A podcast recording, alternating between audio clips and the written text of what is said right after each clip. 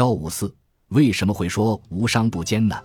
那么现在问题来了，道理貌似是这样，但为什么现实中很多人反对这种观点呢？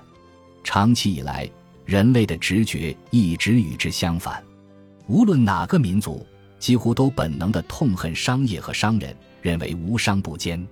甚至伟大如莎士比亚都认为商人阴险狡诈、唯利是图、不择手段，他们的财产是不正当的，他们的道德是低下的。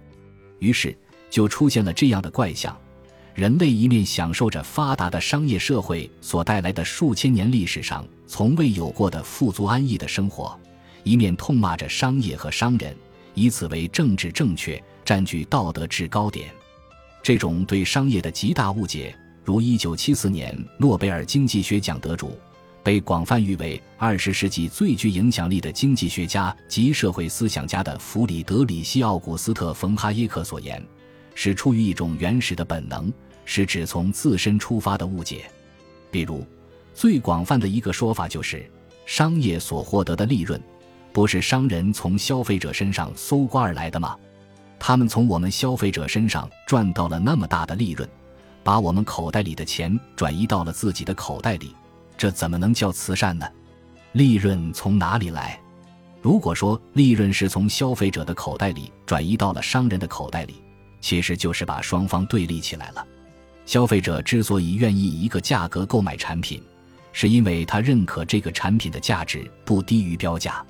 他为这个产品付出的金钱是与自己收获的价值感相匹配的。从这个角度来说，消费者并没有被强取豪夺，所付出的成本起码在自我认知中是值得的。那么，利润来自何方呢？来自商家以比消费者认知价值更低的价格生产这个产品的能力。不管是改进工艺也好，还是优化供应链也好，还是压缩自身的管理成本也好。他们都是为了降低成本，从而在成本与售价之间获取更多的利润。这个利润并非是消费者多付出的，而是商家少投入的。在创造同样产品的基础上，争取更少的投入是需要付出努力的，也要承担风险。对于商家来说，决定开发一款产品，必须尽可能的降低各种成本，同时还要保证产品品质，满足消费者的价值感。那么，这种努力的成果就是利润。必须要说明的是，这种利润还面临巨大的不确定性。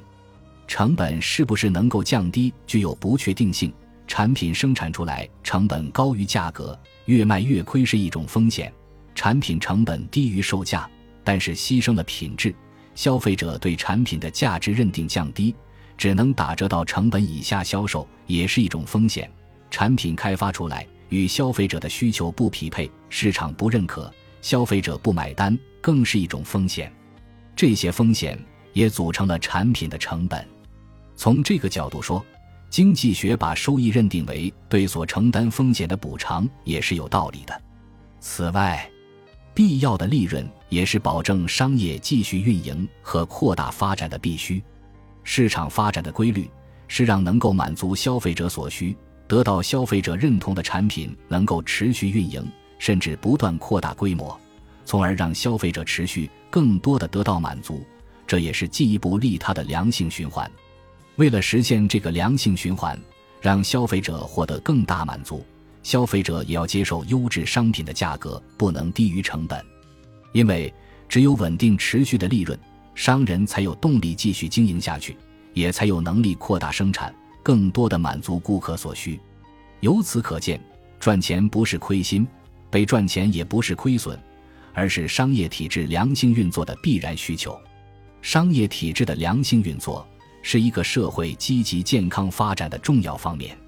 正如孟德斯鸠所说：“有商业的地方，便有美德，便有法治。”因为商业交易信奉和崇尚的是公平、等价、有偿。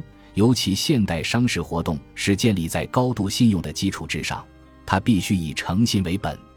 贸易的法律是风俗纯良，贸易的自然结果是公平，这是商业精神的灵魂，也是商业的价值所在。当然，有人会说，我经常遇到不公平的价格垄断、粗暴的服务，甚至很多地方劣币驱逐良币，满地是坑。是的，这个确实是商业发展过程中比较普遍的弊端。但是我们在经济发达、人民生活水平较高的地方，往往看到的是商业文化较为发达完善。劣币驱逐良币的地方，商业实际上是被抑制的。也就是说，这不是商业的问题，而是商业的竞争受到了干扰。